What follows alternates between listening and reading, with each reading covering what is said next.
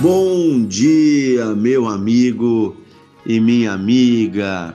Que Deus abençoe seu dia. Estamos aqui para mais um devocional de fé. Se você não ouviu o nosso devocional de ontem e do, da última semana toda, fica o meu convite aí para você ouvir. Nós estamos conversando nos últimos dias a respeito de família e mostrando na Bíblia como a família é um projeto maravilhoso criado por Deus. Deus não criou ninguém para viver sozinho, mas nos criou para vivermos em família. Deus é um Deus de companhia, de amizade, é um Deus parceiro e que nos ensina a viver em parceria. Deus é Deus de comunhão e quer que tenhamos também comunhão com outras pessoas. E ontem falamos um pouquinho sobre como foi que esta família, criada por Deus, se perdeu, se afastou de Deus. Foi por causa do pecado. Quando os nossos ancestrais, os primeiros seres humanos, decidiram conhecer o mal, comeram do fruto do bem e do mal, o mal entrou em nosso coração por causa da desobediência. O mal entrou no coração dos primeiros seres humanos e estes fugiram da presença de Deus. E nós lemos ontem Gênesis capítulo 3, do versículo 8 em diante. Eu vou ler para você de novo, mas eu quero dar ênfase a partir do versículo 12, que é a parte que eu não li ontem. Então, se você tem a sua Bíblia, pode pegar e abrir junto. Diz assim: Gênesis 3, 8. Quando ouviram a voz do Senhor Deus que andava no jardim pela viração do dia, de tardezinha, esconderam-se da presença do Senhor Deus, o homem e a mulher, por entre as árvores do jardim. E o Senhor Deus chamou ao homem e lhe perguntou: Onde estás? E ele respondeu: Eu ouvi a tua voz no jardim, e porque estava nu, tive medo e me escondi. Perguntou-lhe o Senhor Deus: Quem te fez saber que estavas nu? Por acaso comeste da árvore que eu ordenei que não comesse? Então disse o homem: A mulher que tu me deste por esposa, ela me deu da árvore e eu comi. E disse o Senhor Deus à mulher: O que é isso que fizeste? E a mulher respondeu a Deus: A serpente me enganou e eu comi. Queridos, olha só. Aqui nós vemos uma conversa que representa bem uh, a nova realidade das famílias depois do pecado. Quando Deus criou a família, o homem olhou para a mulher, logo que Deus criou, e disse assim: carne da minha carne, osso dos meus ossos. Ele disse que então os dois eram uma só carne. Ele mesmo chegou a essa conclusão porque a mulher foi feita dele. E o homem amava ela e estava unido com ela. Havia paz entre os dois. Mas agora, logo depois do pecado, nós vemos que eles se escondem de Deus, eles têm medo de Deus. E logo aqui, quando Deus confronta eles e pergunta o que foi que eles fizeram, por que eles fizeram isso, eles começam a colocar as culpas um no outro. Para começar, o Adão não foi obrigado a comer a fruta, nem a Eva. A Eva foi tentada pela serpente. A serpente também não lhe obrigou. A serpente apenas usou de persuasão, mas e ofereceu a oportunidade da Eva pecar. Mas quem pecou foi a Eva. A Eva ofereceu ao Adão a oportunidade dele pecar. Ela não forçou ele a pecar. Mas ele foi lá e praticou o pecado. Veja, essa maldade, essa malícia que entrou no coração do homem também já começa gerando conflitos. Veja, quando Deus pergunta, ele não pergunta para Eva o que ela fez, ele pergunta para o homem. Por que Deus pergunta para o Adão e não para Eva? Se Deus já sabia tudo o que aconteceu, é óbvio que Deus sabia. Mas Deus pergunta para o homem porque o homem foi colocado por Deus para ser o sacerdote do lar, para ser aquele que, que representa espiritualmente diante de Deus a família. Não que a mulher não possa orar, não possa falar com Deus, claro que pode, e tem muitas casas que a mulher tem que cumprir até o papel do homem, porque esse homem é fraco, não ora, não busca. Mas a vontade de Deus, quando criou a família, é que o homem fosse o sacerdote do lar. O sacerdote é quem está diante de Deus, clamando, orando, buscando. O sacerdote é quem né, toma autoridade espiritual, é quem luta pela sua família, quem tem responsabilidade pela sua família. Porém, agora, quando o homem foi confrontado, olha o que ele diz: A mulher que tu me deste por esposa, ela me deu da árvore e eu comi. Olha o que o Adão está dizendo. Não fui eu, Senhor, foi a mulher. Ela é culpada. Porque o Adão lembrava das palavras de Deus. Quais eram as palavras de Deus quando ele botou eles no jardim? E só deu uma lei para eles. A única lei que Deus deu para eles foi, né?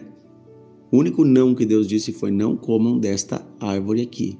As outras todas, milhares, milhões de árvores vocês podem comer. Só não comam desta árvore. Se vocês comerem dela, vocês vão morrer. E o que foi que Adão fez? Comeu da árvore. E agora então ele estava pensando: poxa, se eu falar para Deus que fui eu, ele vai me matar. Eu vou morrer, porque a lei era essa. Ele não entendia que ele ia morrer, porque a partir daquele momento ia começar a vigorar o poder da morte. De fato, a lei se cumpriu, Adão morreu porque o Adão e a Eva eram para viver para sempre, mas eles né, viveriam para sempre se comessem da árvore da vida e não da árvore do bem e do mal. Eles escolheram a árvore do mal e começaram a morrer. E até hoje todos os seres humanos morrem, porque esse mal habita em nós. Mas glórias a Deus por Jesus Cristo, que temos através dele, do seu sacrifício, acesso à presença de Deus seremos ressuscitados, comeremos da árvore da vida para sempre, no novo céu e na nova terra. Deus tem um plano de salvação. Não é o tema aqui principal dessa palavra hoje, mas eu quero dizer para você que Deus pensou em tudo para resgatar as famílias e também para resgatar toda a humanidade de volta para o seu jardim.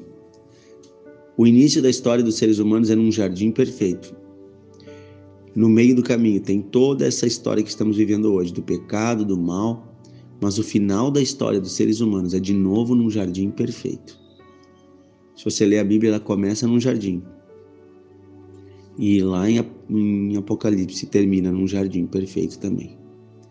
Eu quero dizer para você que Deus tem a história nas suas mãos e que vai chegar o dia em que Deus vai restaurar todas as coisas. Tenha fé em Deus, guarde o seu coração nele e você vai ver todas essas coisas. Você vai estar lá junto com ele. Mas aqui o Adão e a Eva estavam culpando um ao outro. E o Adão diz: Foi a mulher. Ou seja, ele culpa a sua esposa. Ao invés dele proteger ela, que era o seu papel, ele está jogando ela para os leões. Ele está jogando ela para a morte. Olha só, ao invés dele assumir a responsabilidade de dizer sim, Senhor, eu comi, né? ter uma hombridade, dizer eu comi. Que Deus estava perguntando para ele: Tu comeu? Sim, eu comi. Ele poderia ter assumido, ter pedido perdão. Não. Ele bota a culpa na mulher. Ah, mulher. E depois ele ainda bota a culpa em Deus. A mulher que tu me deu. Deus, na verdade, o problema é o seguinte: foi o Senhor que me deu essa mulher. A culpa é sua. Primeiro a culpa é dela, depois a culpa é sua. Como o ser humano continua desse jeito. Veja que as famílias continuam desse jeito.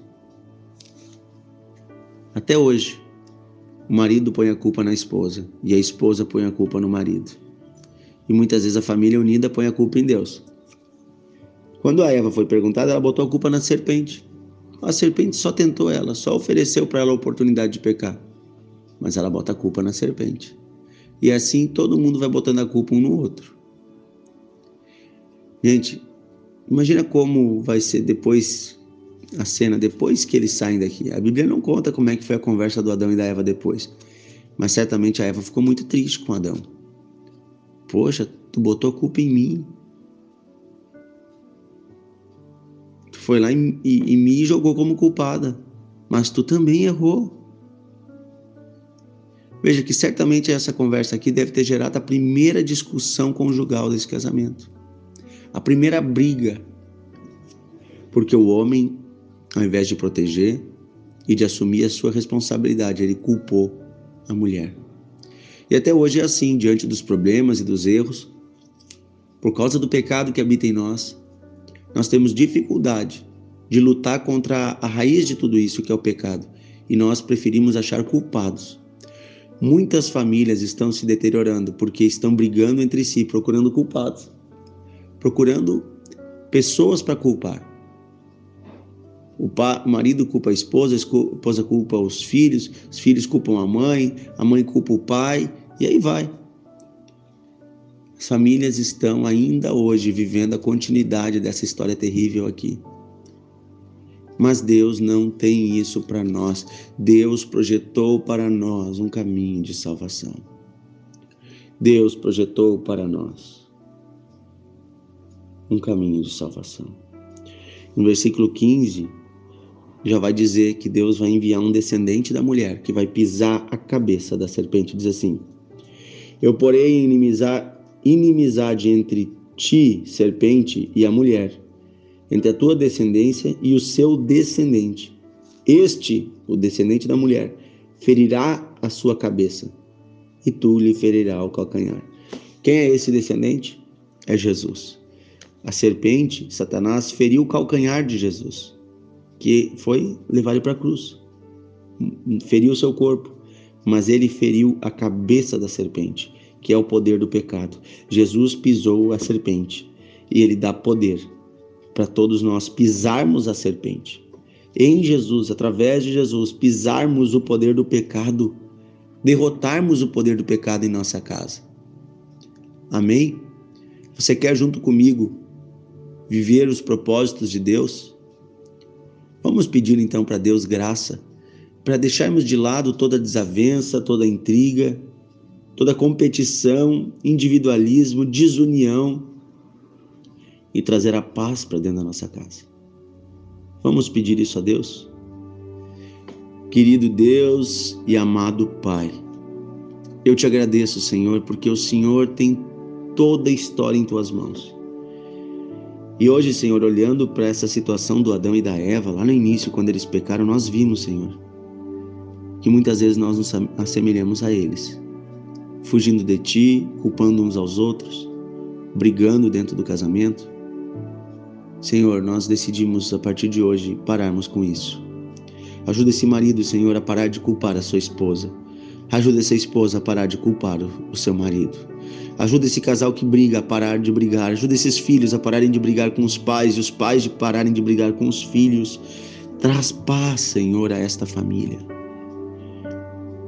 Ajuda essa família, Senhor, unida a pisar a cabeça da serpente, pisar a cabeça do pecado, derrotar o poder do pecado. Eu peço isso, Pai, em nome de Jesus. Restaura as famílias, Pai. Em nome de Jesus eu peço, Senhor, restaura a alegria entre as famílias, restaura a comunhão, a paz, a proteção. Eu peço isso, Pai, em nome de Jesus. Amém. Amém. Deus abençoe você. Tenha a paz de Deus sobre ti e a tua casa, em nome de Jesus.